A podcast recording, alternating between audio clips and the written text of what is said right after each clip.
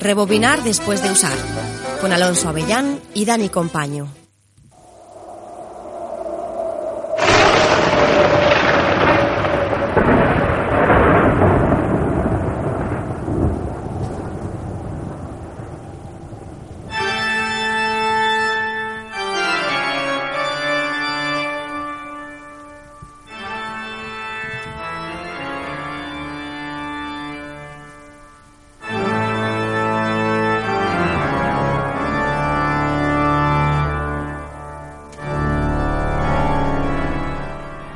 Buenos días y buenas noches. De nuevo en el programa de cine, en el podcast de cine Rebobinar después de usar. Eh, volvemos eh, después de hablar de Verano en el último programa para hacer un especial de Halloween. A mi vera, un espíritu penitente. Alonso Avellán, ¿cómo estamos? Buenas, ¿qué tal? ¿Cómo te gustan estos días para morar ahí? y a ti para, tocar el órgano. Eh, el organillo, ese, el organillo que tanto le gusta a Christopher Nolan, ¿eh? sí, sí. No, a Hans Zimmer, que, tiene uno en su casa ahí con las tubas, esas y todo el rollo. Viste mucho un, organillo en Halloween. Pero con los, con los tubos, con los tubos esos que tienen. Los tubarros, lo, de los tubarros. Mm, ese, ese, es el bueno. en fin, bueno, vale, tenemos un especial de Halloween. No sé si es el segundo o tercero. Hay dudas ahí porque sí que la primera vez hablamos de Casas Encantadas, la segunda vez de, de películas de los 70, 80, 90 de miedo. Eh, yo creo que es nuestro segundo. Sí que es verdad que hemos tocado eh, varias veces el tema de terror, el género, porque hablamos también de incluso de zombies. Pero de Halloween, claro, sí. ¿Cuántos años llevamos? Mm, pues esta es la segunda temporada, ¿no? Esta es la tercera temporada. ¿Sí? La tercera temporada. No sé cómo pasa el tiempo, ¿eh? Estamos igual. ¿Pero contamos temporada por año? Bueno, este estamos en el tercer año. O sea, todavía no hemos terminado el tercer año. En fin, bueno, vamos a hacer un especial de Halloween de películas más rolleras. Si no tenéis alguna elección para este, este día 1 que cae miércoles, día 1 de bueno, de todos los santos, ¿no? Que esa es otra que hemos acogido otra fiesta más americana eh, y la hemos adaptado. Sí, la excusa para mm. emborracharte está ahí. Sí, sí. Una noche, una noche de mágica en la que puedes ir con un machete de 50 centímetros y una máscara y nadie te para por la calle. Eh, esas cositas las hemos adaptado. Eh, cogemos lo mejor de cada de, cada no cada cultura. Sí porque aquí era, la tradición era ir al cementerio no a poner flores a los seres queridos y demás. Yo creo que la gente mayor lo sigue haciendo y los chavales jóvenes vamos eso les suena a de otro siglo. Ahora mismo. Bueno, también es que es más de chiquillos, ¿no? Tampoco me veo yo los chiquillos. Bueno, antiguamente sí. La verdad que sí, a lo mejor sí, ¿no? Sí, sí. yo, no, yo no lo he hecho. A recordar. De todas formas, al final es una, es una noche mágica en la que los muertos y los vivos pues se juntan de alguna manera y es un bonito momento para eh, mm, recomendar una serie de películas. Una serie de películas, pero un poco especiales, ¿no? Sí, vamos a tocar un tema dentro del, como hemos hablado del género de terror, queremos hablar de películas mal rolleras, ¿no? Esas películas que, que te pueden generar desasosiego, desde desasosiego a, sentimientos más, más encontrados como asco y, humor, incluso vamos a hablar un poco de, de humor, pero sobre todo pues violencia, eh, ¿Qué podemos decir más? Hay de todo. Bueno, sobre todo son películas que te dejan el cuerpo chungo. no, no necesariamente tienen que ser gore, pero te deja el cuerpo de alguna manera, pues, rollo enfermizo, ¿vale? Eh, hemos dedicado, hemos separado en tres categorías, porque entendemos que no todo el mundo tiene el mismo estómago, y las hemos puesto de menor a mayor. Alonso ha traído tres y yo he traído tres. Sí, hemos eh, hecho esta lista imaginando que empezamos la, la, sesión con el salón lleno con toda la familia, ¿no? El, abuelo, el abuelo, el suegro, el primo o el cuñado, el novio de tu, de tu hermana. Para las primeras películas están todos. Sí, y luego vamos... vamos avanzando se va cayendo. la, gente se va, va abandonando la sala. Para las últimas dos películas, la de Alonso y mía, es para que estéis solos con vuestras mierdas. Sí. O como mucho algún amigo que se parezca mucho. sobre todo para que no te juzguen. Sí, no, Y luego van diciendo, mira qué, película nos pone. Eso es. Vosotros podéis elegir entre esas. Creo que vienen, eh, tenemos unos cortes de unos colaboradores. Sí, vamos a, a tener dos cortes que luego presentaremos para, para que nos ayuden también a... Bueno, para que nos den títulos que, que la gente pueda, pueda elegir. ¿Quiénes son? Es eh, Bloody Princess de una, una bloguera de cine de terror y, y Champi de Carne de Bioclub. Bueno, dos ilustres. Dos ilustres en la materia. Eso es. Y bueno, eh, tú vienes, Alonso, bueno, fuiste corresponsal enviado Sí, sí, cor- corresponsal de guerra. Eh, en, zo- en zona de conflicto. zona de conflicto, además. nunca, nunca mejor dicho. Ojo. A ver, a ver. Fui a la re- a- fui a- Que están, están las cosas que no... Fue a intermediar, de interlocutor entre el gobierno de España y el gobierno catalán Ajá. y vi que había poco que rascar. Y ya está, ¿no? Y digo, a ver, me quedo en Sitges Y ya está. y, y, y ahí estuve. Ahí Había estuve. más que rascar, ¿no? En, en sillas. Había cosas interesantes. Sí que es verdad que este año eh, arriesgué un poquito más en, en, en otras en otras secciones, pero siempre te traes títulos. Bueno, te Eso- la jugaste al rojo y, y perdiste... hubo, hubo, hubo películas que perdí. Ya. Pero bueno, tampoco tampoco fue tan, nada tan grave. Vale, todas las películas que vamos a hablar, creo que todas han pasado por Sitges en algún momento de las seis, Eh, casi seguro, y si no han sido premiadas. Yo creo que sí, que, que todas han pasado por Sitges. ¿Y algún título que te hayas quedado con él? Hubo, ha habido tres películas que sin, sin ser grandes, grandes películas, o sea, sin ser grandes películas de terror ni, ni, ni, ni ese halo que tiene el, el cine que, que podemos ver en Sitges, eh, me parecieron películas muy, muy interesantes, ¿no? Una de ellas es El sacrificio de, de un siervo de un ciervo sagrado de Yorgos Latinos con Colin Farrell y, y Nicole Kidman, que viene precedida de, del éxito, bueno, del premio de la de a mejor guion en el Festival de Cannes y me parece un título que en ocasiones me recordaba al cine de Kubrick, ¿no? Eh, películas como El Resplandor o o la de I Was Shut, ¿no? Sobre todo por el tema de por, la realización, por la, por la dirección y por ese ese misterio e intriga constantemente entre los personajes y, y el ambiente. Es una película que se va desarrollando muy muy poco a poco, pero que al final tiene un- al final es interesante, ¿no? Es interesante. Y el y si le das vueltas un poco al, al título, metafóricamente tiene mucho que ver con la película. Eh, la recomiendo. Eh, creo que se estrena, se va a estrenar antes de, final de año y es un título que, que en cine me merece la pena ver.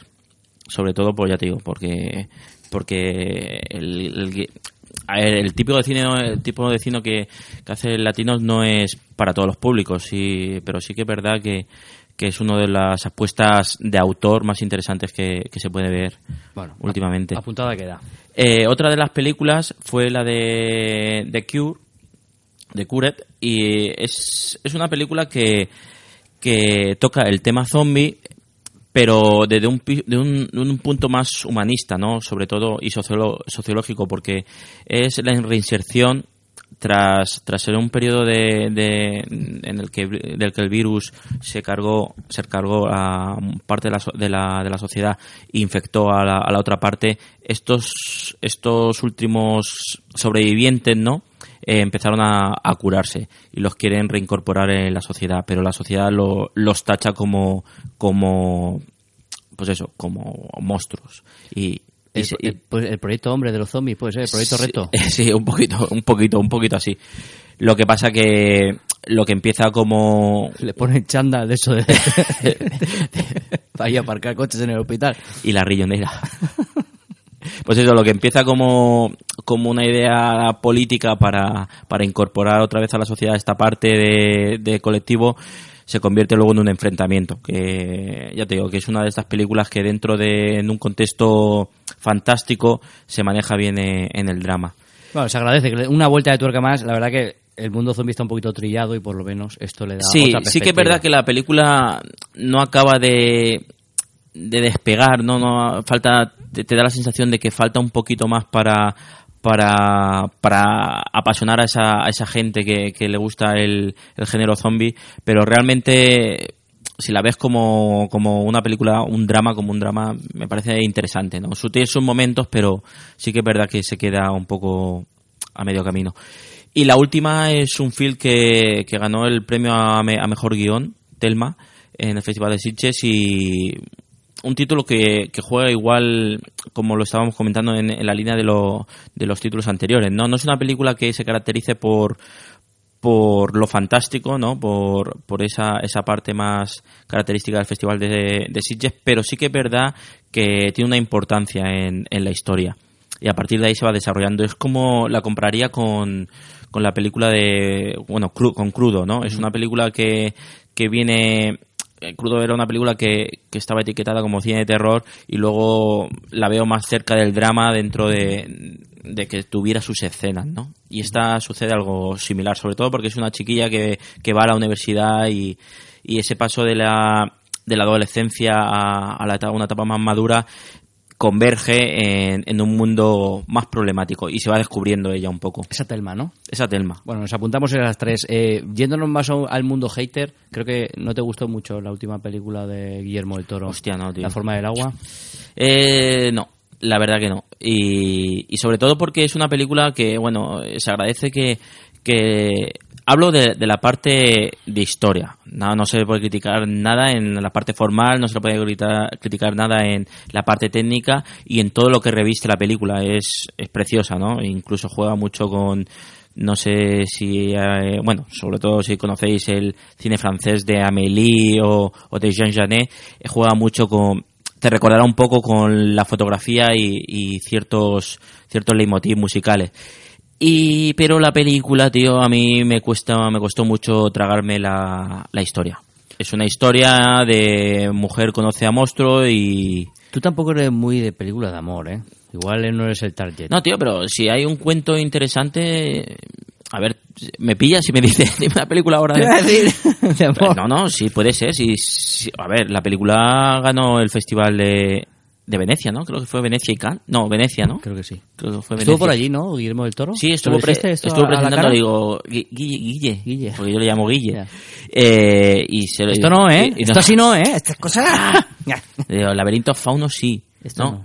Pero creo que le falta a esa película le falta eh, una historia fuerte detrás, ¿no? Aparte de la de la principal, un subtexto, le falta más un contexto también, un contexto fuerte. Sí, yo creo que Guillermo del Toro, del Toro peca un poco cuando cuando no tiene una base histórica form- que, que le dé que le dé forma. Pero bueno, es sobre sobre gustos. Bueno, tres recomendaciones de buenas películas y una ñe, ¿no? Ñe. Sí, bueno, yo te digo que hay gente que salió encantado y, y por las críticas que ha recibido no piensan igual que yo. Vale. Así que cada uno. Eso es, vamos a escuchar un consejo publicitario y arrancamos con la amiga. Café con leche, diario información y suplemento fin de semana. Cada viernes comienza la jornada en modo ocio. El suplemento fin de semana te acerca todas las propuestas de teatro, cine, conciertos y las exposiciones más recientes de toda la provincia.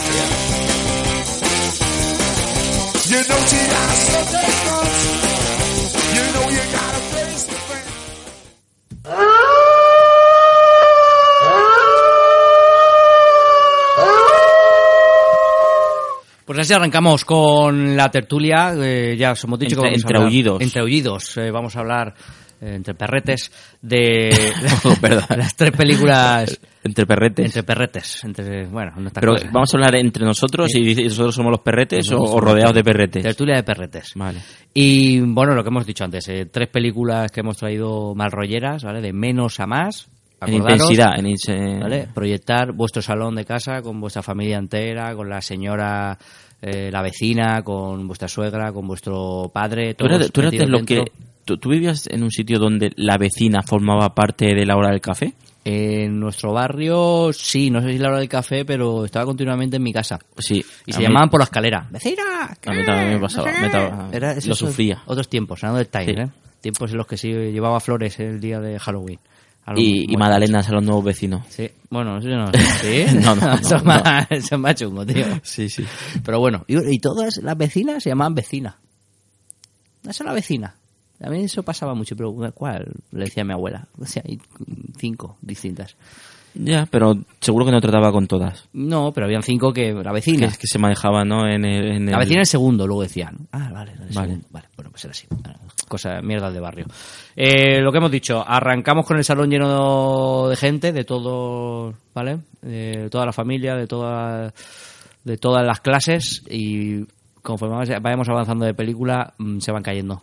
Sí, porque ahí no no, no, es- no, no va a ser una película pel- películas familiares. Eso ya alguna vez creo que lo hemos dicho en algún programa, pero bueno, vamos a rescatar la anécdota de, de Alonso en la que trajo a casa de la que era mi novia hoy mi mujer con mi suegro, con mi, con mi cuñado, con mi cuñada. Se trajo una, una peliculita que le pareció interesante y le pareció que Es- es interesante. Lo le que pasa es que hay le gente- pareció el que el contexto era el idóneo Hay que trajo hay- irreversible Hay gente que, que está, que yo tengo que, que abrir mentes. bueno Hay que follarse las mentes. ya, sí. cinco minutazos a, a plano fijo Hostia, de- que empieza fuerte, ¿eh? Bueno, empieza, empieza que empe- empezaba con, con, con un puticlub gay Sí. en el que van haciendo flashes, Ajá. ¿no? Y metiendo fotogramas que se ve pum nabo, pum tal. Bueno, ya empezó así y ya, y ya empezaron los, los murmullos. rectum, creo que Los- se llamaba. el rectum. los murmullos. Y Alonso diciendo, hostia, no me acordaba de esto.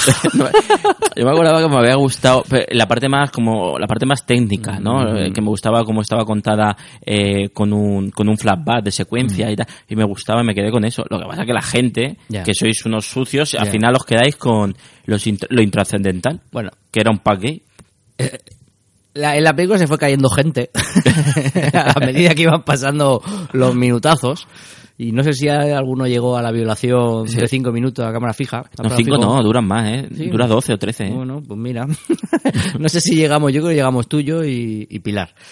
Eh, Bueno, pues y- ah, y imaginaros cada- un salón así. ¿Y qué, y y qué han aprendido de todo esto? Pues que yo creo que no han, no han vuelto a ver una película conmigo. Y yo a recomendar. Eso es verdad. Hay cosas que no tienes que recomendar, según qué, ¿Qué gente. película no recomienda ninguna? Eso es. Bueno, pues las tres películas empezamos de menos a más y tenemos dos recomendaciones, no sé si lo hemos dicho antes, lo recordamos, dos recomendaciones de dos eh, ilustres, ¿no? Del mundo Sí, del podcast una- y, de, y de la blogosfera. una amiga que, que tiene un blog de, de terror que recomiendo seguir, Bloody Princess. ¿El blog Y, se llama igual? eh, pues ahora no lo recordará ella, sí, creo que sí. Y, y Champi de Carne de Bioclub, de Un los albaceteños. Un ilustrazo. Mm. Sí, Manchego, eso dice. eso dice, ¿no? Bueno. Mm. Pues vamos a arrancar con, con el rollete, ¿no? La primera película que tenemos eh, es por mi parte, ¿vale? Con todo el salón lleno de este año, el año pasado, No respires. Buenas noticias, tengo otro trabajo. Este tío tiene al menos 300.000 pavos. ¿Es ciego? Qué mal rollo robarle a un ciego, ¿no creéis? Que sea ciego no significa que sea un santo, colega. Va a ser pan comido.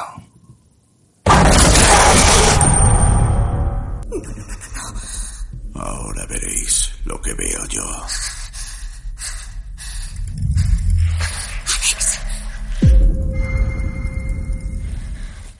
Bueno, pues No Respires es una de las películas que yo recomendé el año pasado, cuando hicimos el top 10 de las películas del año. La llegué a meter ahí porque me pareció bastante interesante. El director Fede Álvarez, el uruguayo, igual os acordáis por aquel corto en el que atacan los ovnis, Ataque los de- extraterrestres. ataque de pánico. Ataque de pánico, eso es. Eh, Montevideo. Que bueno, el corto ese le valió para, para llegar a hacer trabajos con San Raimi, que le puso un cheque en blanco para hacer el, el remake de Evil Dead.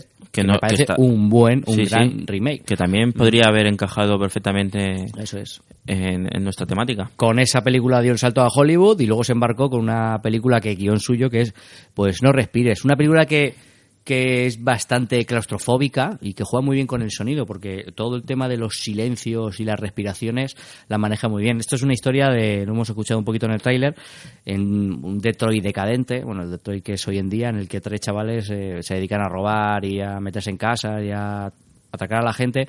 En- se entera de que un ciego, un señor ciego, que era un exmilitar, mm, que perdió a su hija, tiene una historia truculenta y demás, tiene en su casa un dinero que cobró de una indemnización. Se meten en la casa y bueno, pues el ciego no es el ciego que vende la once Sí. eh, enfrente de mi casa. O sea, el tío, el tío es bastante truculento y juega un- Juega, juega con ellos. juega con ellos totalmente. Realmente yo no la catalogaría, la, la catalogaría, ta- catalogaría de terror, terror, pero es un thriller con toques Con mucha de terror. tensión, thriller, sí. Una tensión es, es agónica, es una película que te asfixia realmente. Y me parece que es una película que sí que se puede ver con más o menos gran parte de la familia, no con los niños, porque hay una parte una parte truculenta, con, eh, también pasa con las películas que vamos a recordar, con sótanos, historias, ¿no? Eh, que luego eso tengo yo una teoría. Y tiene sus sustos, también tiene sus momentos, Sí, tiene- momentos que Ah, aparecen está, por muy ahí. bien, está muy bien dirigida. El tema de los sótanos, que yo tengo ahí una guerra, eh, realmente todas estas cosas pasan.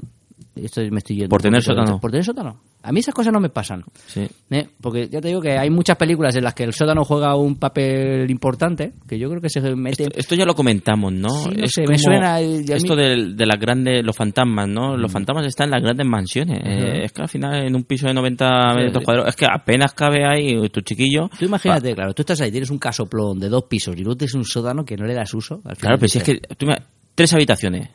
¿Cuál es la del, no? O, o dos habitaciones. ¿Cuál es la de la tortura? ¿Cuál, cuál- cuál- cuál es la de, la de los muertos? Esta es la del O sea, despacho. que no, si no hay habitación para muertos. Pues ese es el problema que pasa en muchas películas, los sótanos. Claro. No hubiera sótano, tampoco habría película, también es verdad. Es una metáfora de- del abandono, ¿no? Eso Ahí es. sí. Eso, eso es. Y nada, la verdad que es una película bastante recomendable y, y que se puede ver en, prácticamente con toda la familia. ¿A ti qué te pareció esta peli, Alonso?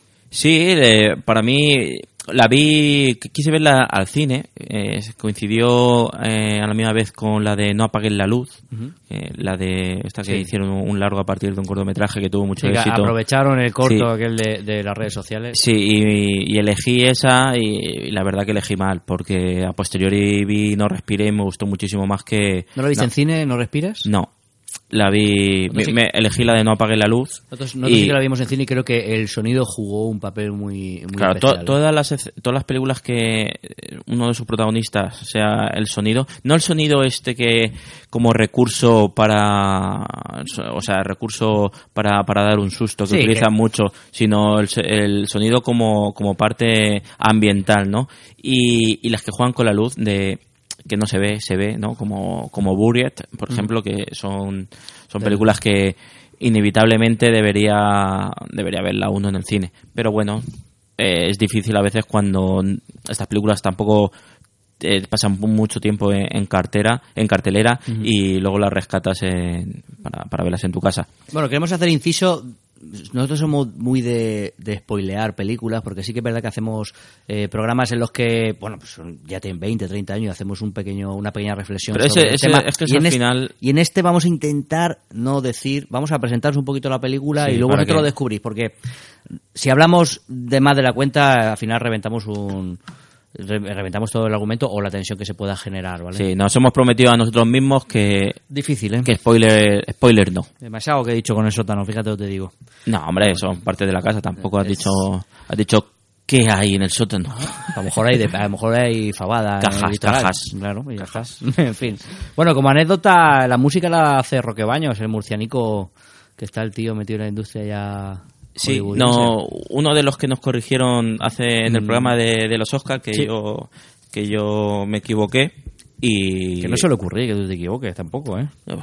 ya ves. No, pero Roque Baños es el de cometas en el, en el aire, ¿no? En el cielo. Es que, es que ves cielo. es que como- ves cómo te metes. Es que sí, me meto en fregado, sí. Porque, porque voy, voy a... Como no hay nadie que me lo, que me lo rebata, pues mira. Claro, luego, luego nos pinta la cara. Luego, luego pasa, oye, que, que no es el del cometa en, en También es verdad que lo hacen ellos, nosotros lo estamos haciendo en falso directo y no paramos para eso. Y luego el otro que está en internet, "Ah, esto no era así. Claro, es más fácil así. Que eso Así, también lo hago yo. Corregir, corregir a otros también lo hago yo desde el, desde el sofá de mi casa. Pero bueno, hay que decir que eh, corrigió con bastante educación y con bastante... Si no, hizo bien, hizo bien. Eso es así. Eh, bueno, pues, que, que, ¿cómo seguimos? Ya está, ¿no? Sí, no, yo no diría mucho más de esta película porque al final la vamos, la vamos a desgranar. Yo Ah, metería, Dime, dime. metería ya la siguiente, la tuya, que sería para toda la familia. ¿Quieres que Eh, escuchemos el corte? Sí, dale. Sometimes I just feel like nothing I do matters. Like I'm not special. We only got one retweet today from your mom. Sad. We were just wondering if maybe you could give our blog a shout out. A shout out from me would be a little off brand. I have 15,000 followers. You know what that means? A community like this? More to the left. His heart's more to the left. Pues ahí lo tienes, Tragic Girls, Alonso. Sí, esta es la primera película que, que, que vi en Sitges y la he recomendado. Yo he empezado un poquito más suave eh, para, para que luego el increchendo sea, sea mayor. Y la he recomendado porque es una, una comedia una comedia de terror de estas que en los últimos años eh, gustan mucho a los Zombieland, ¿no? De estas comedias que, que dentro de, de lo que es el esos momentos de terror lo que predomina es el humor, ¿no? Sí, eso te iba a decir, porque yo no la he visto, pero en el tráiler, a pesar de que está en inglés, no está en español todavía, eh, parece una comedia, ¿no? Parece, tiene tonos de sí, comedia. Sí, sí, Tiene, a ver, tiene muertes, tiene, tiene violencia, pero claro, cuando, cuando el tono es humor, pues al final eh, no, no es tanto, ¿no? Esa, ese, esos momentos no... Que hace no- una caricatura del mundo de terror o... Eh, Sí, de los láser, de los láser, ¿no? Es porque, a ver, las dos chicas son las típicas adolescentes que tenemos hoy en día, ancladas eh, que viven de, la, de las redes sociales y lo que quieren es un, un éxito. Buscan viralizar su, su blog que se llama Tragedy Girls. Ellas tienen un blog en el que en el que hablan de, de asesinos, de asesinatos y tal, y ven que no tienen mucho éxito y lo y su ah, bueno y pretenden coger a un asesino en serie, capturarlo y que les enseñe a matar. Vale, aunque el argumento no tenga nada que ver y me, igual me estoy metiendo en un sitio donde no... Métete, si esto es gratis, sí, sí. esto- y el- hay libertad, ¿no? Eh, me suena un poquito, aunque el argumento es distinto, sobre todo la caricatura de los Leisha de Final Girls, ¿no? Eh, o juega con ese... Bueno, pero Final Girls tenía un toque más fantástico, ¿no? Mm, Sí. Y, y me parecía más, más, diver- más divertida, ¿no? Porque es autoparódica, ¿no? Eh, ella, Sí. ella misma. Esta, esta sí que es una película, no es una película que de instituto, de instituto, en el que las asesinas son ellas y, y se van riendo un poco de, de esa sociedad. También a lo mejor eh, está la crítica, la crítica a, a esa fama efímera que, que, que se, que existe en, la- en las redes sociales, ¿no? Y, y en el internet actual. Pero Sí, bueno, pero hoy no eres nadie si no tienes followers o no pero tienes- sí que es verdad que lo interesante es que este tipo de películas no son nada pretenciosas. Buscan películas de hora y media que buscan que son muy entretenidas, pasan rápido y, y bueno, se recomiendan y, y punto. No, no se espera más de ellas. Esta te la has traído de Sitges, ¿no? Esta- de este año. Sí, esta se va a estrenar a- ahora dentro de poco también. No me he venido con las fechas de los estrenos, Hmm. pero yo creo que esta película, esta, bueno, esta película ponía de que se estrenaba el 20 de octubre, se ha retrasado. Es que estas películas que tienen, que son, tienen un mercado más pequeño, son más tal, eh, suelen jugar con las fechas porque no encuentran un momento, no son como las grandes que tienen desde un año atrás el- el- la fecha sí, pero yo, clara para el yo creo que al ser una película de terror, lo que buscan es que no coincidan con otras películas de terror en taquilla, ¿no? Por ejemplo, ahora tenemos Anabel, que también la vi el, el otro día. Ana Isabel. Ana Isabel, Ana Isabel. Y bueno, eh, ya que la menciono, la menciono, ya que la he mencionado, pues la comento un poco. Es intenta, intenta rescatar lo- esos recursos que, que ha hecho tan famosa Expediente Warren. Y si veis la primera que, que adolece muchas veces de esos momentos de tensión, por ahora lo que han hecho es jugar con una casa más grande y meter a gente más más más débil, ¿no? Niñas. Ajá. Pero eso. es la segunda parte de Anabel esta. Es la segunda parte. Cre- Creator, ¿no? Se llama, creo que se Sí, llama Annabelle Creator. Creator. Creation. Creation, sí. Y bueno, por lo que he visto en, en números está funcionando, así que Annabelle. Anabel 2. Sí, por lo que dices tú, que igual es la, la que hay de miedo ahora, ¿no? Sí, por eso puede ser que no quieran coincidir, aunque ya te digo que Tragedy Girl no es una película de miedo, es una película de, de, de- adolescentes y, y- y yo creo que por eso no coinciden en, en- en cartelera. Muy bien, fantástico. Pues si te parece vamos a escuchar uno de los cortes de los amiguetes que Sí, venga. nos han metido algún audio sobre sus películas más rolleras. Vamos con Champi. Hola, ¿qué tal? Soy Champi del podcast Carne de Bioclub. Y bueno, os mando este audio comentario ya que Alonso Avellán me ha comentado que, que os recomiende tres películas de terror para ver en estas fechas. Aquí va mm, esta selección y espero que os guste. Si hay alguna que no hayáis visto, os recomiendo que la veáis. La primera, nos vamos a ir a 1980, una película canadiense dirigida por Peter Medak eh, llamada Al final de la escalera, una película que es bastante, bastante mal rollera. Una película eh, que no es de sustos en sí, que es más de terror psicológico y quizás a día de hoy pues eh, la trama no es muy original, pero claro, es una película que ha establecido muchos eh, parámetros o, eh, o ha influenciado en películas eh, posteriores, ¿no? El protagonista eh, va, se traslada a una mansión lejos de la ciudad porque quiere oír de sus recuerdos, ya que su mujer e hija pues han fallecido en un accidente de tráfico. Es una película mítica que a día de hoy todavía sigue acongojando y no son de las películas de esas que cuando las vías de pequeño te daban miedo y ahora las ves y te dan la risa. No, no, esta, esta cojona. La segunda eh, es un clásico que todo el mundo conoce, que es Terroríficamente Muertos, Evil Dead 2 del año 87, dirigida por Sam Raimi, protagonizada por Bruce Campbell. Y bueno, tampoco voy a hablar mucho de ella porque ya la conocéis, o, o si no la conocéis, eh, a mí no me saludéis cuando si me veis por la calle, ¿no? Es una película que, que bueno, eh, de original tiene poco porque es un remake eh, de, la de la película original, Posesión Infernal, que es del año 82. Y bueno, me he elegi- he elegido esta principalmente por el personaje de Bruce Campbell, ¿no? El personaje de Ash en esta película evoluciona y lo vemos en plan molón. Aquí Ash pasa de ser un pringao a ser un tío que mola, ¿no? Y bueno, pues ahí vemos esa, es- eh, tenemos esa escena, ¿no? Donde eh, se amputa, ¿no? Con la motosierra la mano y luego ya se la, se le injerta, ¿no? Eh, en el brazo y, vemos cómo, cómo va matando demonios con, con una escopeta recortada y co- en una mano y la motosierra en la otra. O sea, mítica película.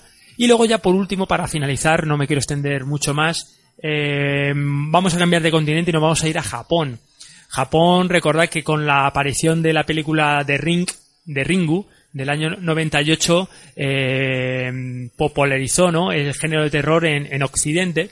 Y me voy a quedar con una de las películas eh, que salieron a unos años después a The Ring, que es nada más y nada menos que La Maldición, del año 2002, que, que era dirigida y guionizada por Takashi Shimizu. Una película que, que bueno, que eh, la ha elegido eh, debido a que, que fue una, que fue a verla al cine y recuerdo como mucha de la gente, la gran mayoría de la gente que estaba allí en la sala, pues no tenía ni idea de lo que, de lo que iba a ver, ¿no? Y cuando empezaron a ver que eran una, una película asiática, ¿no? Los, ¡guau! Si es una película de chinos, ¿no? La gente se ría por esas actuaciones tan diferentes, ¿no? Va a venir de otra escuela de actuación, ¿no? Que tienen allí en Asia. A la gente como que le daba risa, ¿no? Pero que tú notabas que conforme iba avanzando esa película, esas risas eh, ya iban, eran risas ya más forzaditas, eh, y al final ya ahí no se rían ni Dios, ¿no? Y una película que me, que me causó sensación, ¿no? En, en, en el cine, a oscuras, con esa pantalla grande. La verdad que, que, que muy, muy, muy mal lo pasé cuando, cuando terminé de verla, ¿no? Cuando llegué a casa, ¿no? Yo estaba, estaba solo en casa, eh, pues, me iba a disponer a dormir. Joder, me, dio mal, me, me dio mal rollo, ¿no? Yo sé que soy una persona que, que no soy, que, que no soy muy, eh, escrupuloso ni, ni nada por el estilo, ni influenciable, ni, ni que me acojonen, ¿no? Las cosas, ¿no? Pero esta película, eh, recuerdo que, que, que sí que lo hizo, ¿no? Y nada, deseoso de, de escuchar el programa de Diario Información sobre Halloween y, y nada, un fuerte abrazo eh, para todo el mundo. Chao. Pues ahí estaba Champi de Carne de Videoclub. Eh, bueno, eh, no, no tiene presentación, no hace falta que les presentemos. Uno de los podcasts más eh, interesantes de la podosfera, del mundo del podcast, en Podcastfera. España. Podcastfera, eh, me lo he inventado, ¿verdad? Sobre la marcha. y bueno, que también hablan de cine, eh, sobre todo ochentero y demás. Y este es uno de, sus de sus protagonistas, Champi. Sí, yo con las tres películas que, que ha elegido las comparto. Decir, como ha dicho él, al final de la escalera es un referente del mundo del, del terror, otra vez a las... Ya hablamos de ella. De Sí, de ca- de Casas Encantadas. Cuando hablamos eh, con nuestro Ajá. especial de Casas Encantadas, eh, al final de la escalera es, Sí. es un referente. Es icónica, ¿no? La silla de ruedas, esa y... Los golpes en la bañera. Sí, está Sí, chula. es una película que, que muchas, muchas a posteriori bebieron, bebieron de ella. Sí, luego ha hablado de, bueno, la, la segunda película que hizo Sam Raimi de Terroríficamente Muertos, que como bien dices es un remake de, de Evil Dead, que, como hemos dicho antes, Fede, Fede Álvarez. Álvarez hace un remake de la primera, o bueno, la segunda también, eh, sin el tono de humor que le dio la segunda a Sam Raimi, y una tercera que es la japonesa de... La de- maldición. Sí. De Takeshi Shi- eh, Shimizu, sí, ¿no? No era Shimizu. Sí, es una película que a mí comparto también lo, lo que comentaba lo que comentaba Champi. Lo que pasa que luego eh, cuando vuelves a verla eh, son esas películas que es mejor no, no volver a verla porque sí que tiene envejece peor. Sí tiene sus momentos, sus momentos eh, terroríficos, los, los mantiene, pero luego hay partes que son muy cómicas. O sea, si ya ves, nada más ves al chiquillo, tío, y es que parece el hijo del panadero. Lo ves ahí como harinado. Y. El gato. Y el gato. Yo vi también, bueno, recordad que esa, esa película tiene parte de un telefilm de, de gran éxito que luego, que luego llevaron la, la, la franquicia, ¿no? Bueno, esto que ahora se conoce como franquicia lo, lo llevaron al cine.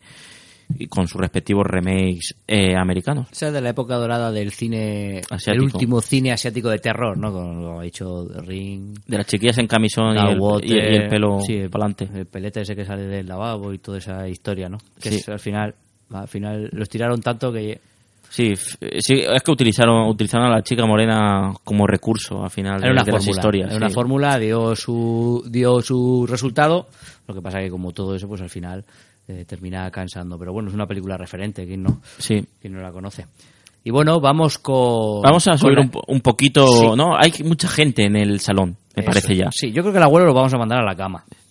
Porque el abuelo, claro, tiene ya una edad en que, claro, él, él ha pasado de la chica de la Cruz Roja Mm.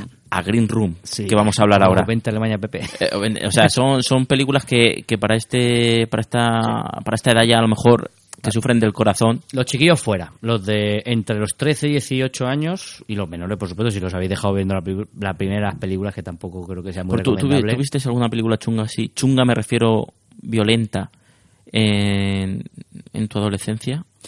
A partir de los 13 años sí, antes mm, creo que no. Eh, pudiera ser que, que tuviera reminiscencias del exorcista y demás. Sí, también es verdad que este tipo de cine eh, si- siempre ha existido, ¿no? Pero, pero a lo mejor ha proliferado a partir del 2000, proliferó un poquito más. A nivel de violencia sí, porque yo creo que eh, anterior a los 2000 o de 95 para atrás Te- nos, acor- nos acordamos de, de la del canibalismo, esta, la de Holocausto caníbal. Holocausto caníbal y habían cuatro Sí, pero, referencias. pero a ver, eh, dentro de lo que, lo que el, el género ha traído siempre, ¿no? Sí que es verdad que en cine este tipo de películas no tenía tanta presencia, porque eh, sí que eh, la- las películas de, de serie B, ¿no? O el cine italiano más a lo Fulci o, o este tipo, o Dario Argento, ¿no? Que, que sí que, que, que se estilaba más por un cine un poquito más, más violento, estaba, ¿no? Estaba presente, era más de, de videoclub. O sea, no, no, no pasaba tanto por. No tenía esa presencia como tiene ahora en el, en el cine. Pues nada, segunda etapa. Vamos a. Hemos mandado a la cama a varios familiares y venimos con la película de Alonso. Buenas a todos, somos los Saint Rights.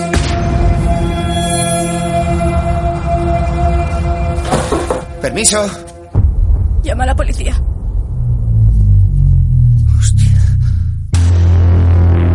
¡Me han acuchillado a una! ¡Vamos a echarla a correr!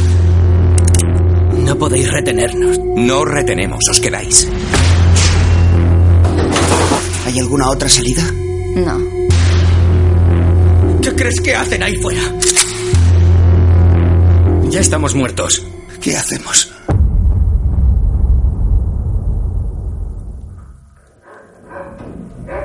Ya vienen. Pues ahí queda eso, Green Room. Mm, No confundí con Green Zone, con Green Zone, que es de la misma, del mismo año y, y es otra historia. O Green Inferno. Green Inferno, sí, cierto, no Green Zone, Green Inferno, cierto. No, no, es que están. eh, Green Zone también está en la de Matt Damon. ¿No? La de Matt Damon que se llama Pero, también. pero creo que es anterior. La de que, que coincidió el mismo año fue Green Inf- Inferno. La de. Sí, que venía. Es la también. Es una. El Infierno Verde, sí, de Eli Roth. No, no, es produ- producida por Eli Roth. No, No, no, dirigida por ¿Dirigida? Eli Roth, sí. Es un castañón. Sí, sí. Es un castañón, pero terrible, ¿eh? Intenta suplir, intenta copiar, ¿no? La, la fórmula de, de Holocausto Caníbal, pero. uf, pero es que es horrible la película, es insufrible. Nada, a lo que vamos a, a esa Green Room, que es la que has traído tú. Sí. Eh, bueno, cuando te pones a hacer una película de tres, o sea, una lista de tres películas, tienes siempre, eh, te, tienes la duda, ¿no? Entre, entre varios títulos. Antes en Tragedy Girl tuve también la duda en, en una película que, que me parece muy graciosa, que es la de Tucker and Dale, o Dale and Tucker contra el mar, ¿no? Que me parece una de esas comedias que toca que toca el género el género de terror y, y- con esa con esa parte de violencia que es muy recomendable y en este y en esta parte la Green Room estaba luchando con Eden Lake, que es una película que siempre estoy recomendando en los últimos estos últimos años desde que la vi eh, la recomiendo. Hay muchas que se han quedado fuera. Eden Lake es. Vamos, yo creo que tiene la definición de película más rollera. Creo que podía Sí, haber sí. encajado. Se ha quedado fuera, pero bueno. Yo, a ver, yo no la he elegido porque creo que ya la he recomendado varias veces y, y sobre todo para, para que entre también en mi vida nuevas películas. Green Room también la ha recomendado. La y, una, y, una, y una seguidora le dice un Sí, disgustazo, nuestra ¿eh? amiga de la Goonies no, no le pareció tan, tan, tan buena recomendación. No, le gu- o sea, no le pareció tan recomendación porque lo pasó mal. Pero que creo que la vio con su madre, me parece. No puede ser. Eh, bueno, no sé. ¿Mal? ¿Mal? Pero hemos dicho que Pero- lo- pero los padres pero- y los abuelos fuera ya. Pero bueno, nunca sabes. Tu madre puede ser moderna y querer ver este tipo de cine. Joder, es complicado, ¿eh? No Pero sé. bueno, ¿de qué va Green Room? Bueno, eh, Green Room, como he dicho, eh, es una película a modo de survival que ofrece pocos momentos de, de respiro, ¿no? Eh, si hablamos que, como, la redundancia, como no respire, no juega, juega en esa liga, ¿no? Eh, a mí personalmente me encanta esta- ese tipo de películas intensas, ¿no? Que mezclan la, la, la tensión con, con la violencia unos que unos hablan de que es violencia gratuita, pero yo la veo justificada por, por la historia, ¿no? No es lo mismo que no venga a cuento una, una, una muerte violenta a la que a que parte, o sea, al que el argumento de la historia forme parte la violencia, ¿no? no y, sí, creo que Green Room es una de esas películas. Eh, para mí, eh, encontrarme con Green, Green Room fue del 2015, yo la vi en el 2016, fue fue una, una sorpresa, porque no me esperaba nada de la película y, y me parece muy, muy buena película. Eh, la historia es una banda de punk que, que se busca la vida en, en los vuelos que le van surgiendo, sugiriendo, surgiendo, y hasta que alguien le, le hace un, ofreci- un ofrecimiento para tocar, bueno, se quedan descolgados de, de un vuelo que les falla y uno les sugiere tocar en, eh, en, un una discoteca. En un campamento neonazi, Sí, o sí. skins o algo así. Es un, es un local neonazi. ¿Qué puede fallar en algo así, no? Que puede fallar porque ellos primero se van, van de listos, van de guays y empiezan a cantar una canción provocando el, el enfado del respetable. Eh, cuando se- la música punk, ya hemos hablado en algún momento de esa música, es una música más relacionada con izquierda. Sí, bueno, tuvo su evolución, pero sí que es verdad que ha tenido. Es una, es un representante de. antisistema, ¿no? Es un representante en, lo- en los dos vertientes ideológicas tiene el- la música punk tiene su su presencia, o sea Pero que en, este, en este caso los chicos representan sí, sí, más a una parte de- del espectro de la izquierda que de la derecha. la canción, no sé si te acordarás de la canción que, que se empieza a meter con Sí, les provocan con esa canción. De con- hecho, sí, es una lo, que, versión. lo que buscan es provocar. creo que habla de jodidos nazis o algo así, ¿no? Empieza. Y el caso es que se meten en, la- en una habitación, ¿no? Para que, en un principio, para que para protegerse de, de ese público enfurecido. Hostil. Y, y como, como hemos visto en el tráiler, pues ya la salida es más jodida. Eso es. Como película, a ¿Podría, mí... podría ser un Albert Pla cantando ante España 2000. Sí, eh, Parecido. Sí, ahí en un, en un miti del PP. un rollete así. Pues sí, eso, ya te digo que para mí es una película muy interesante, intensa, eh, que no te da tiempo para, para pensar más allá. Me gustan estas películas porque no son nada pretenciosas, ¿no? No, no, hay, no hay un mensaje subyacente elocuente que, que busque reflexionar. Me parece perfecto cuando lo hay, porque me gusta, pero en esta película no es su pretensión y, y me parece eh, muy, muy, muy, técnicamente muy, muy buena y muy recomendable. El director ya había hecho una película interesante que se llama Blue Rain y, y, y para los amantes de este tipo de, cine pues la recomiendo. Está guay. Este es Jeremy Solnier, ¿vale? Que es el que acabas de decir. Está como anécdota, ha sido elegido para dirigir la tercera temporada de True Detective con Pizzolato. Y la secuela de Sicario estaban, estaban nombrando Estaba que estaban mencionando que podría ser el, el elegido. Así ha quedado. Bueno. En fin, eh, como protagonista, el desaparecido eh, Anton Yeltsin, que es el chiquito este, Sí. además, buen actor, ¿eh? que se mató en un, en un accidente de, De de, coche. coche. el año pasado. Y a mí personalmente me gustó bastante. Yo la escuché, yo la vi eh, en relación a la recomendación que hiciste en aquel programa. Y la verdad que es una película que no te deja respirar en ningún momento. Un ambiente claustrofóbico a tope, porque realmente se tiran, no sé, la minutada, pero encerrados en una habitación.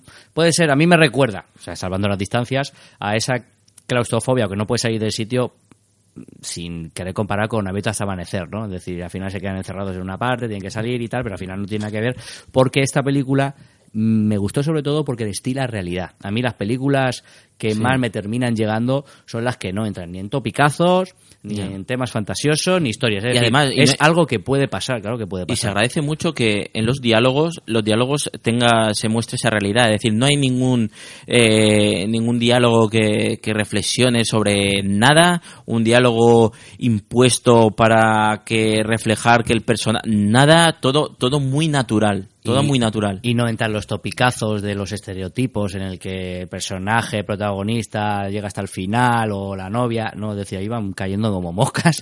Y tiene escenas. Ey, re- ey, ey. Y tienes. eh, no he dicho nada.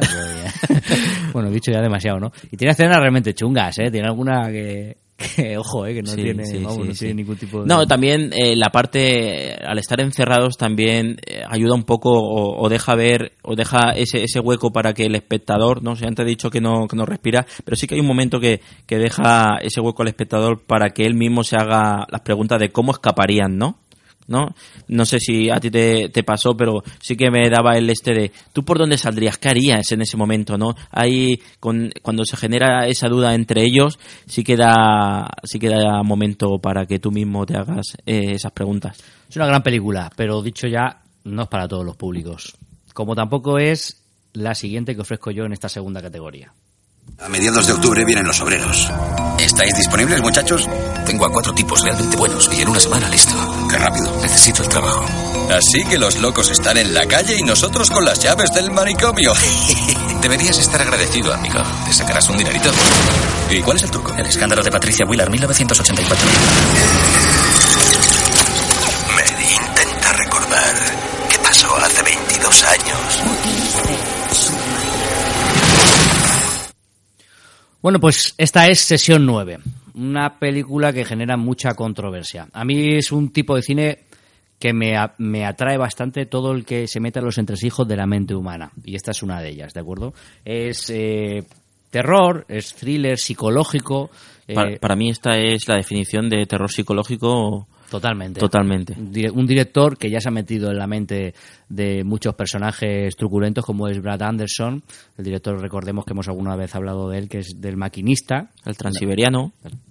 El maquinista es una persona totalmente que se mete en la telaraña de, de la cabeza de, de Christian Bale. Pues aquí hace exactamente lo mismo. En un manicomio abandonado, en el que un grupo de obreros tiene que hacer unas reformas, pues se van. eh, se van surgiendo una serie de, de, de hilos que van contando una historia de Sí, todo a- lo que a era ra- el manicomio. A raíz de que encuentra unos archivos de un expediente, ¿no? Re- Creo recordar el protagonista, uno, bueno, uno de los protagonistas encuentra un archivo y se ve sumido en tan intensamente en lo que es eh, ese proceso, ese ese ese expediente que lo empieza a suceder cosas. Empiezan, sí. Al final, eh, uno de los grandes personajes o uno de los personajes más importantes de esta película es, es el hospital. El Panochita. De- de igual, Y el Panochita. el Panochita es- el de CSI, ¿verdad? Sí, el de sí. CSI Miami, ¿no? El, de, el que decía las frases esas categóricas. No, no he sido nunca. Sí, pero yo me acuerdo ¿Cómo- por las frases. el tipo? Terminaba las películas. No, no sé, tengo aquí.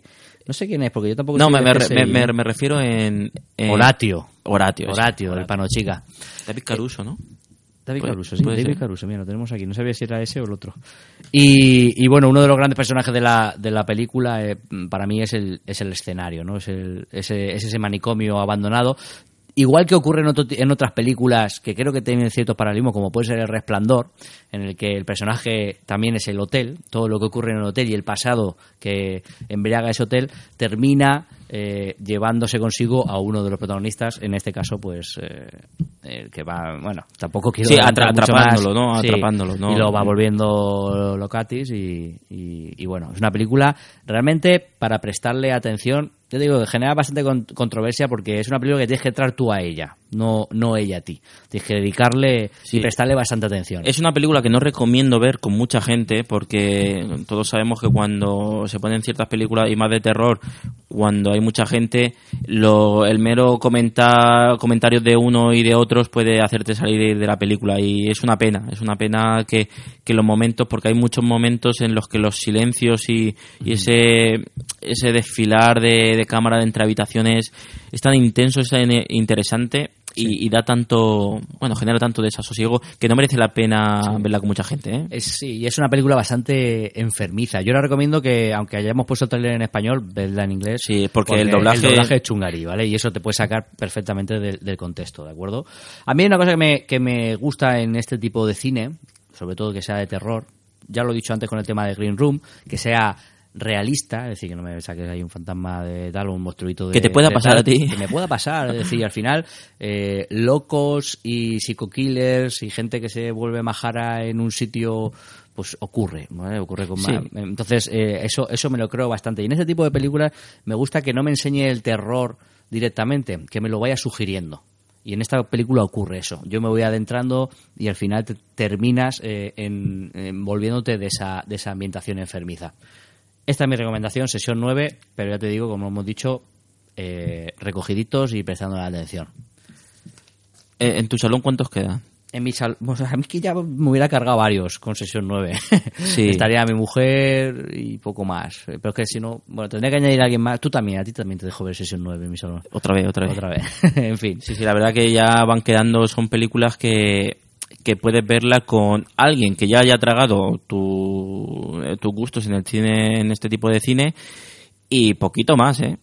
Porque seguro que, son películas con, son títulos más arriesgados en el que, como no sea alguien que, que esté acostumbrado tenga la mente más abierta en, en tipo de cine, no son tan, tan comunes, tan, tan típicas. Así que ahí os quedáis con, vuestro, con vuestras películas de terror. Vamos a escuchar, porque ya nos metemos en la última categoría, la categoría más complicada, ¿vale? Sí. En la que ya hay que tener cierto estómago y tenemos que tener la cabeza bien amueblada porque en algún caso se te puede te puede ir la pinza y la puedes liar, ¿eh? O sea, Sí. como sea Eh, muy influenciable, Evitar las cosas, lo- los instrumentos con los elementos con pincho y, y ya eso recogidito en el, en el cajón. Y ahora ponemos, pues eso, le damos una vuelta a tuerca además, Antes de un, que un tonito más, sí. más subido y con nuestra compañera Bloody Princess. ahí lo tienes. Hola a todos, soy de Bloody Princess, del blog www.bloodyprincess.com y estoy aquí porque los chicos de Rebobinar después de usar me han pedido que os recomiende unas películas para este Halloween. Pues bien, he decidido recomendaros tres películas bastante intensitas, así que no son aptas para estómagos sensibles. En primer lugar, os quería recomendar Wall Creek 2, pero teniendo en cuenta que no tiene mucho sentido ver la segunda parte sin ver la primera, os recomiendo el pack entero. Wolf Creek es un survival, no un slasher, porque desde el primer momento las víctimas saben que, que van a morir, no como pasan los slashers que están como un poco así en la parra y no se dan cuenta que van a morir hasta dos minutos antes. Y en Wolf Creek tenemos a uno de mis asesinos preferidos del siglo XXI, Mike Taylor, que es un paleto autóctono del outback australiano que se va a dedicar a eliminar a todos los turistas que van por, por allí y que es- para él es como que están mancillando su país. Y entonces pues va a ser una película bastante salvaje, sangrienta, angustiosa y, y- y- y muy divertida para todos los amantes del género. En segundo lugar, os quería recomendar The Loved Ones. Seguimos quedándonos en Australia porque es que me encanta el cine de terror australiano. Y The Loved One es un torture porn, podríamos clasificarlo, en el que una chica que quiere encontrar pareja para ir al baile de fin de curso, pues no acepta un no por respuesta. Y vamos a dejarlo aquí. Y aquí, pues nada, la protagonista que es Lola, em, vamos, es absolutamente maravillosa. Mm, La familia de Lola también es muy divertida. Mm, Esta película tiene un giro hacia el final pf, que te va a dejar bastante con el culo torcido. Y es una película muy divertida, o sea, tiene humor negro, tiene sangre, tiene tortura. Mm, vamos, va a ser una película perfecta para, para cualquier Halloween. Y, igual, mm, para los no amantes del género le puede resultar un tanto perturbadora, pero el resto la va a disfrutar, vamos, de principio a fin. Y en tercer lugar, ya nos vamos a ir de Australia un poquito y os quería recomendar una película un poco menos conocida. Por si alguno de vosotros ha visto estas dos primeras, puede que esta tercera no la haya visto. Es eh, Savage, que es una película americana y es un, un Rip and Vengeance. A mí me gustan bastante los Rip and Vengeance porque disfruto muchísimo con, con la venganza y es como que quiero más y más y más y que se venguen. Y en este sentido, Savage eh, no decepciona en absoluto. Es un Rip and Vengeance un poco diferente a lo que estamos acostumbrados. No os voy a decir por qué, porque os echaría por tierra el, la esencia de la película. Pero os digo que es muy divertida, mm, que el momento de la violación es duro porque, a ver, la protagonista de Savage es una chica muda, con lo cual es el público la sentimos pues como más vulnerable y, y nos duele mucho lo que le va a pasar, pero ahora mm, la venganza es brutal, o sea, se disfruta a tope y la verdad es que es una película pequeñita que no es muy conocida y que con la que yo disfruté muchísimo, así que nada, os recomiendo estas tres películas y espero que alguna no la hayáis visto y, y podréis disfrutar de este Halloween pues de una manera bastante potente. Muchas gracias, hasta luego. Pues gracias a ti, Bloody Princess. Ha venido cañerita, ¿eh? Sí, sí, no es... Vemos que le gusta el tema de la venganza, ¿no? Y así que cuidadito con lo que le hacía la muchacha. Sí.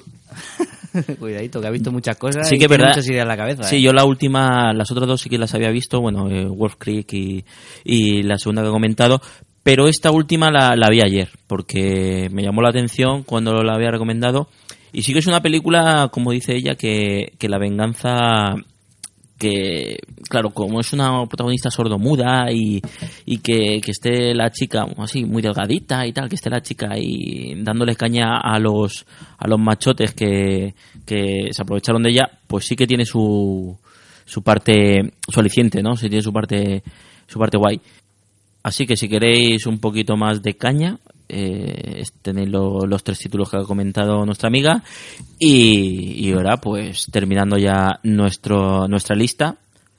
Que vamos, eh, esto no es de top, pero es el. No es top, es, es por categoría. Y aquí ya arranca eh, lo que sería las películas ya... La que del dejan Dani, el cuerpo chungo, tío. A ver decir, qué- Voy a ir con la mía. Voy a ir con una película que me dejó en su momento el cuerpo hecho papilla. Y, y si no la habéis visto, os la recomiendo. Vamos para allá. Il y a une dame très étrange qui est devant chez moi, qui tire super vite. Je sais pas ce qu'elle me veut, elle connaît mon nom, elle, euh, connaît toute l'histoire, elle... Moi, je suis enceinte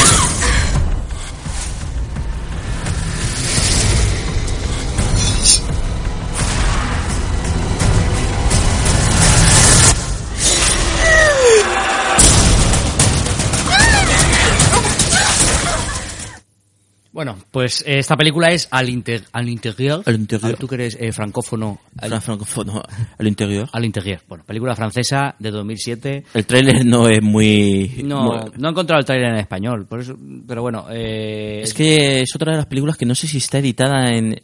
O si está editada en España no está doblada en español, ¿eh? Es chunga, ¿eh? Una película que, bueno, tiene... eh, Las distribuidoras imagino que no se harían muchas cargo de ella. Y a lo mejor puede ser que no tenga distribución en España. Eh, película dirigida por el dueto Alexandre Bustillo y Julie Marie, que era su ópera prima. Y como primera película, te tiene que gustar un poquito el género este, pero la verdad que es una genialidad. Está súper está súper bien hecha. Es una película en la que una viuda embarazada, ya está jugando ahí con el rollete, eh, eh, se queda sola en Navidad en su casa y...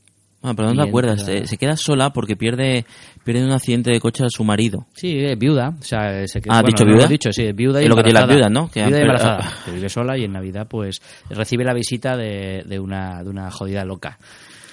El cartel, si no recuerdo mal, eh, es la barriga de la embarazada y unas tijeras, las tijeras de costura, estas que estaban muy afiladas, que tenían todas nuestras madres o, o abuelas en casa, que siempre teníamos que tener cuidado con ellas, pues apuntándole a la barriga.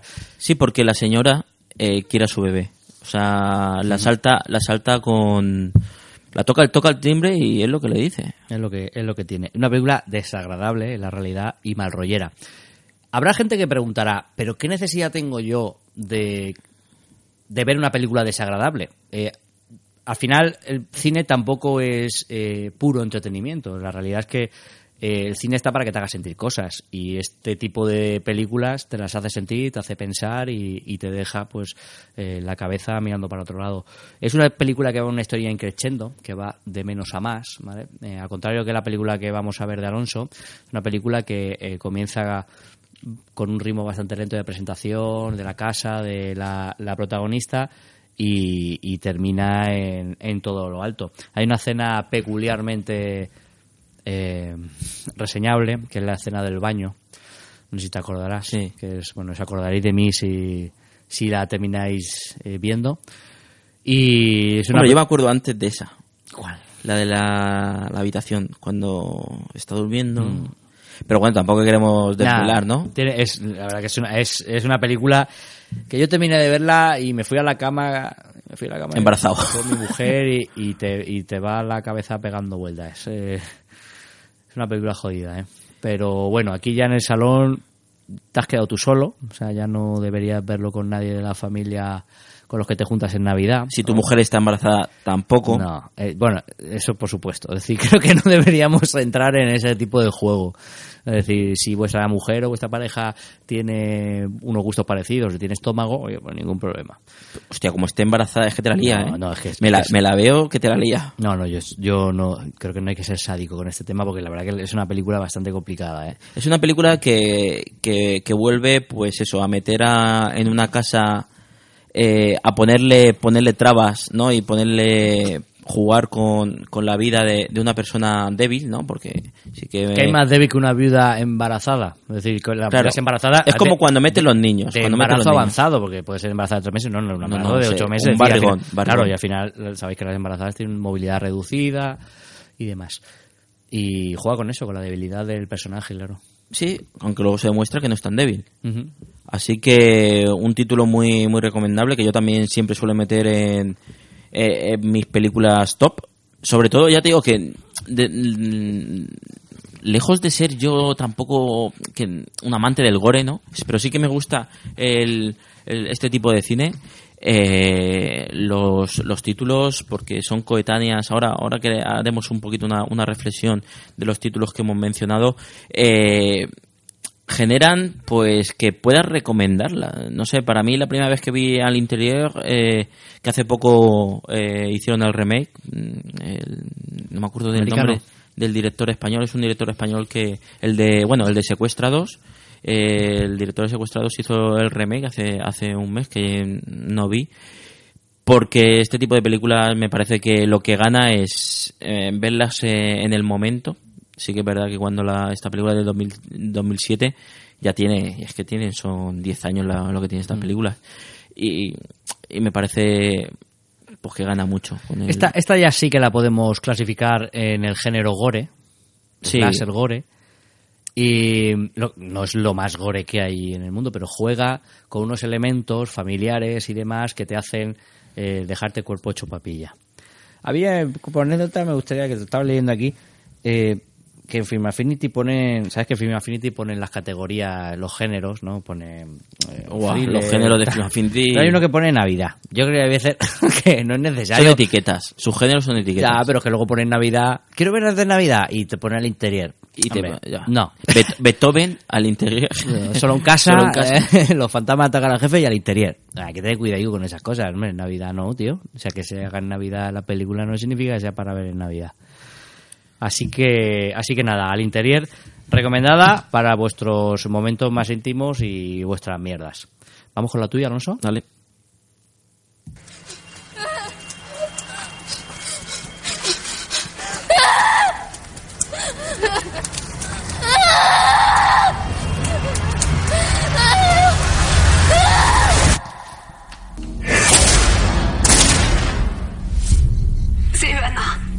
T'as pu les Ils ont changé, eux.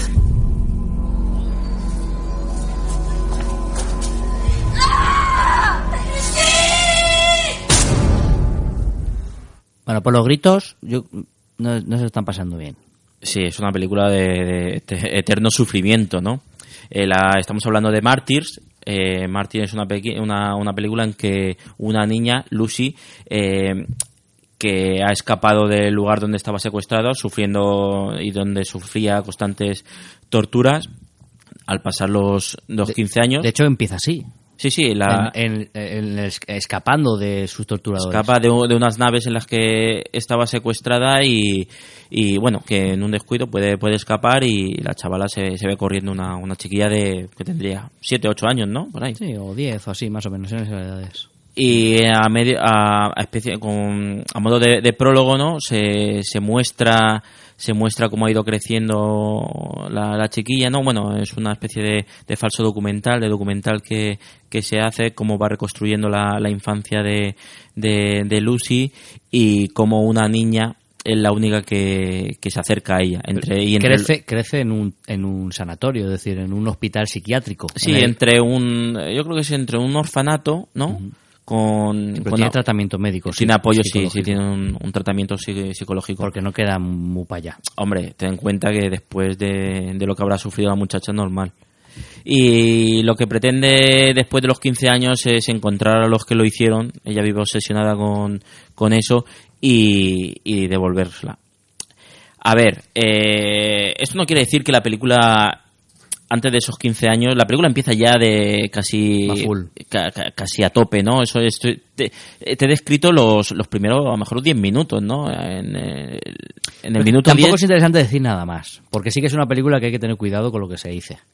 Sí, lo que es evidente que Marty son dos películas en una. Eso son dos películas en el que, eh, como he contado, eh, es breve el inicio para, para contextualizar eh, dónde, de, dó- de dónde vienen los personajes y, luego ya tenemos ese esa venganza, ¿no? Eh, que, que- quiere Lu- Lucy y que estado buscando con su con, con la ayuda de, de su amiga Ana.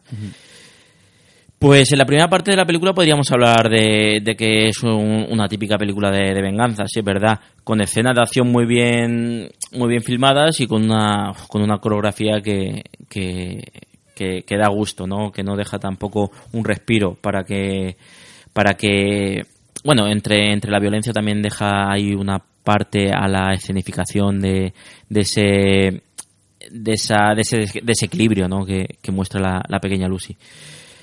Pues después de, de esa tempestad, la siguiente película, ¿no? No llega a la calma, No, no llega a la calma, es diferente, diferente. Hay un giro, hay un- una vuelta de tuerca más en la que... la que te muestra eh, la, la profundidad de la historia en Sí. general, porque eh, lo que hemos visto hasta ahora ha sido una parte personificada de lo que sería la historia completa, ¿vale? Y luego vemos, damos dos pasos para atrás y vemos un poquito el cuadro de lo que está montado detrás de todo eso. Sí, ¿qué hay detrás de, de, de esas torturas, no? O sea, ¿qué objetivo se, pre- se pretende, no? Por, por, para llegar a, a dónde, a dónde quieren llegar. Vamos, que tiene, está justificado el dolor. Sí, es lo que, es lo que quiero decir, que al final eh, es una violencia justificada por la historia, ¿no? Sí que la explicitud, la que sea tan tan explícita, pues pues ya depende de, de- de los gustos del, del director, pero a mí me parece una película que no solo es una película violenta, ¿no? Que, que tiene un poquito un poquito más. Eh, hay una parte filosófica, hay una parte de místico, ¿no? Podríamos hablar en el que el sufrimiento es, es el eje central. Vale. Yo, Eh, de, yo de esta película, yo no la había visto hasta ayer. Es una película que siempre he recomendado y demás. Yo, además, te recuerdo que en un programa te, te reté, ¿no? A que me- tú, yo ver Mártires, que siempre venías, no te acordarás. Sí, y, y tú yo ver que El secreto de sus ojos. Sí, bueno. No, no has cumplido, no. no, has cumplido. Hombre, cuando no, no lo he visto, se lo No ojos, de. Bueno, de Campanella y Ricardo Darín. No, no, me puse a verla, pero no la he terminado, sí. no, eh, no tiene nada que ver una cosa con la otra después de haberla visto ayer. He de decir que no me pareció tan chunga, es decir, que se podía ver, porque todo el mundo me. gente que respeto del mundo de terror y demás, siempre me la habían estado viendo y digo, hostia, me parece que es un sufrimiento eh, prácticamente innecesario, porque siempre me están hablando de Serbian Film, Martis y demás. Eh, pero es que Serbian Film a mí no me gustó, por ejemplo, porque me parece que, que sí que busca la polémica. Lo gratuito. Sí, sí que busca escandalizar. Bueno. Y me parece que Martyr no, no va en esa línea. Yo después de verla ayer, creo que decir que independientemente de, porque es gore, una película con escenas bastante delicadas y demás, creo que primero la historia prima por encima de eso, que eso es muy interesante, es decir, la historia de la chica, el tema psicológico de ella y esa historia está por encima de lo que viene siendo el gore, la sangre y lo que pueda haber, ¿vale? Lo que hablas tú de la historia justificada. Creo que como película está realmente bien. Es decir, tiene eh, un, un ritmo narrativo realmente bueno. Creo que hay bastante dinero detrás.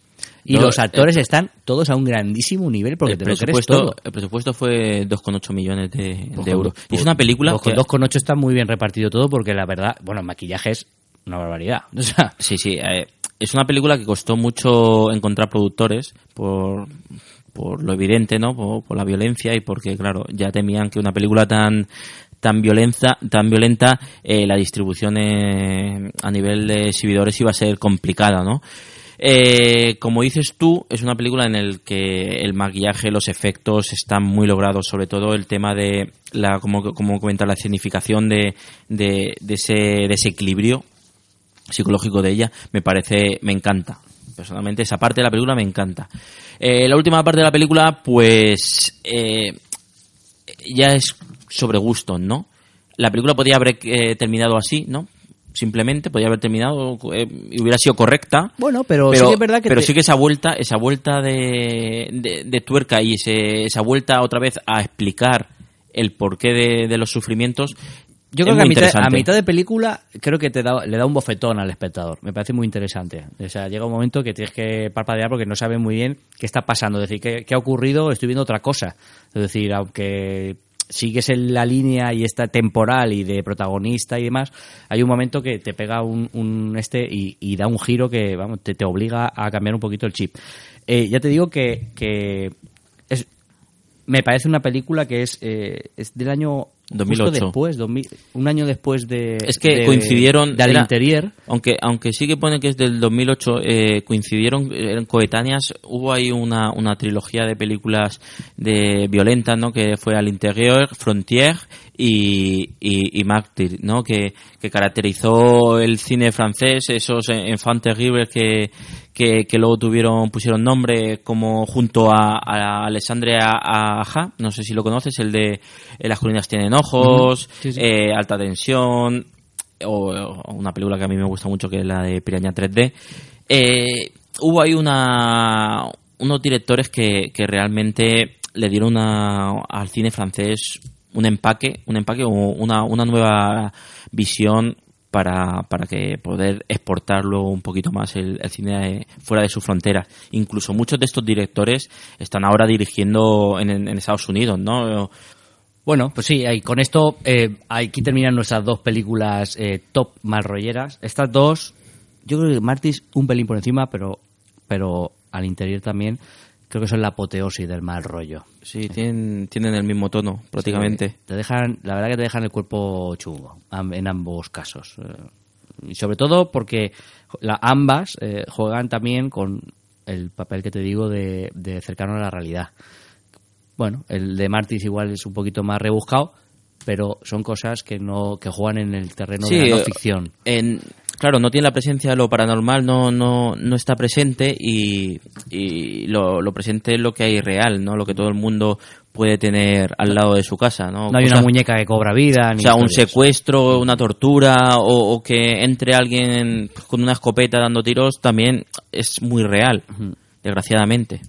Solo una cosita, eh, eh, tiene un remake americano esta de Martis, Martis. tiene un, un remake del, yo creo que fue en 2015, hicieron un remake. Es que el otro día vi la nota y no la pone muy bien, ¿eh? 3,7 creo en Final Affinity. No, es que O sea, no, no sé si la vale verdad la que pena este- darle la, pe- la- la oportunidad. Eh, me gustaría ver, me gustaría ver lo que recaudó este, pero no lo he encontrado, no lo he encontrado en, o sea, no lo he encontrado, porque este tipo de remakes solo, se- solo se hacen para, para acercarlo a su público estadounidense y, y poder recaudar dinero. Son historias que, que pueden, que tienen su público y, y claro, pero no cuando son actores franceses. Otra, ah, bueno, como curiosidad y para terminar, esta película, eh, las intérpretes están, est- o sea, sobre Sí, todo sí, sí, el la- nivel la- las, coprotagonistas. Y, y era muy jodido, ¿no? Porque hablan de- del rodaje, lo difícil que era eh, tener a tanto, tanto tiempo a la protagonista llorando. O sea, porque era un esfuerzo, un esfuerzo que eh, el llorar ya para los actores no es tan fácil, ¿no? Un- hay gente que le cuesta muchísimo y hay gente que ni puede. Pues tú en Mártires es algo que, que roza muchos, o sea, la- tiene muchos momentos. La cara de sufrimiento Desencajado. desencajado y durante mucho tiempo. Así es un, la- las actrices no han salido de- del cine francés, pero, pero la verdad que llevan el peso de la película muy, muy, muy, muy bien. Totalmente. Hacemos un pequeño repaso de lo que hemos dicho. Películas más para ver en familia. No respires y Tragedy Girls. Sí, luego otras películas subiendo un poquito, un poquito del tono, que es Screen Green Room y Sesión 9. Y luego las películas ya de la apoteosis del mal rollo, como son Martyrs y Al Interior, dos películas francesas que, bueno, lo tenéis que pensar dos veces para verlas, pero si tenéis el cuerpo este Halloween para echarle un ojo, pues mira, si estáis en ese nivel, nivel pro, pues fantástico. Sí, es el, es el programa de terror, bueno, el programa de terror que que más jodido, ¿no? Que, que hemos porque lo otro sí que es verdad que tenía hay títulos más Más blockbuster y... más, sí, más blockbuster o más clásicos en el que, bueno, hay ciertas historias que eh, a veces a- al nuevo público le cuesta cogerlas, como lo que comentaba Champi, ¿no? Al final de la escalera, si eres un amante del cine, eh, te encanta, pero si se lo pones a un chaval de 15 años ahora, pues después de todo lo que ha visto, después de ver Expediente Warren, le pones tú al final de la escalera y se va a reír de ti. Sí, porque Expediente Warren ha funcionado muy bien comercialmente. Es una buena película, ¿eh? Es un- sí, sí, es una película que, bueno, ya hemos hablado de ella también. Es una película que, que sabe lo que quiere y sabe lo que quiere su público. Eh, quiere sustos, quiere sus momentos de tensión. Mm, La, la cubre una buena una buena historia, bueno, una historia una historia decente, Sí, porque... basada en hechos reales, en comilla comilla hechos no, reales. No, no hace aguas, que muchas veces pasa que... que Y, y la verdad que es otra película que, que seguramente muchos eh, verán en, en Halloween. Vale, si la vemos, si la vais a ver está, sobre todo Martis y al interior va a ser complicado que la encontréis en el mercado legal. No, es Eh, que claro, si la- eh. no, es muy complicado. No quiere decir que sean películas prohibidas, ¿vale? Solo que no tienen distribución en, en España. Por lo menos Martis seguro. Te la tienes que bajar de- dudas, te tienes que bajar internet. Te la tienes que bajar. No hace falta que entréis en la dark web ni historias, es decir, en cualquier sitio. No quiero hacer apología de, de la piratería, yo menos todavía. ¿Dark web Pero las o- otras cuatro que hemos dicho, la deep web. Bueno, eh, sí, pero pues, Tú es que va a otra web más. es otra, es otra, otra capa, es el tercer nivel. Yo Eh, cuando, cuando, perdona, cuando intenté comprarme estas, pe- estas películas, eh, al, al interior tendría que ser, era una versión eh, americana, o sea, una edición americana, eh, subtitulada en castellano, ¿vale? Inside, ¿no? Que se llama Se llamaba el Inside. americano. Y, y, eh, y Martyrs tenía que ser una versión británica, una es americana, otra me la tenía que comprar en Amazon British y no tenía subtítulos castellanos. Es que en, en Inglaterra mm, eh, están omitidos en la gran mayoría de los productos los subtítulos en español. Eh, si Sí, miras cualquier película que veas en Amazon UK o lo que sea, o cualquier que sea, de allí hay varias varias tiendas digitales, no están en, están hasta en polaco. Bueno, también es verdad que hay una comunidad polaca muy grande. No, pero allí. eso será por cosas de, eh, de negocio. De negocio, de negocio. De negocio. Pasaba con los videojuegos también. Es decir, eh, el tema de los subtítulos se lo han cargado porque imagino que, que en algún momento se lo querían. Era un problema para aquí el mercado español y se lo cargaron. Eh, si la vais a ver, si, si os animáis sobre todo con las más complicadas, nos gustaría que nos pusierais algún comentario, ya me de- nos da exactamente igual que sea en las redes sociales o en los comentarios de iVoox, ¿vale? Os recordamos que, que estamos en Facebook con Rebobinar después de usar, en Twitter con Rebobinar VHS y en iVoox y iTunes, ¿vale? Eh, nos podéis dejar Hostia, cualquier tipo de calificaciones. Lo tenemos abandonado, ¿eh? No funca, ¿no? No. ¿Tú, bueno. tú le, tú le das? No, yo, no, yo lo, es que el iVoox me cumple con todo, tío. Entonces, es- eso, iTunes es para la gente que tiene Apple, la gente que tiene Parnet, tiene Flux. Yo pues tengo un Android y, y voy con, con iVoox. Me funciona bien y tal. En algún momento sí que nos habéis dicho en los comentarios de iVoox eh, eh, sobre las películas o, de, o sobre algún tema que hemos dicho. Nos molaría que nos dijerais sobre estas películas, si las habéis visto y si las vais a ver esta, en este- y qué habéis sentido hoy. A lo mejor nos han gustado. Es que bastante posible que en algún momento no, no todos los cuerpos son capaces de digerir estas películas. ¿eh? No, es por eso hemos querido también hacer este este tipo de programa, ¿no? Para, para ofrecer títulos que, que se salen un poquito de lo de lo cotidiano del cine de terror, ¿no? De lo de lo comúnmente recomendado de- del cine de terror y bueno, siempre el género, este género, este subgénero dentro de, de- del, del cine de terror eh, pues también tiene su hueco. Para mí, último en los últimos años, desde el 2000, eh, cada vez más presente. Pues ahí está. Eh, encantado de haber hecho otro programa contigo, Alonso. Pues nada, otro más. otro, Otro- más. otro- otro día más. Otro menos. Otro menos. En el siguiente haremos el de, el de Porky que os prometimos, que sé Sí. que estabais aporreando la puerta ¿Por qué? porque ¿Por queréis no? ver tetas y, Pues claro. y, y pichicas, se ven pichicas, ¿eh? Ojo, ¿eh? Algunas ahí sí. Algunas. Nos haremos a un, a un invitado de, de excepción que os lo presentaremos en sociedad. Igual luego nos arrepentimos.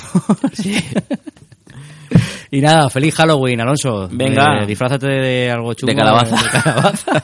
Ovación a calabaza. No me voy a poner un pijama de esos de esqueleto. De- sí. Pero a partir de mañana. Te tiene que sentar bien, A partir de mañana. Así que nada, feliz Halloween a todos y disfrutar Venga, de películas de terror. Hasta luego.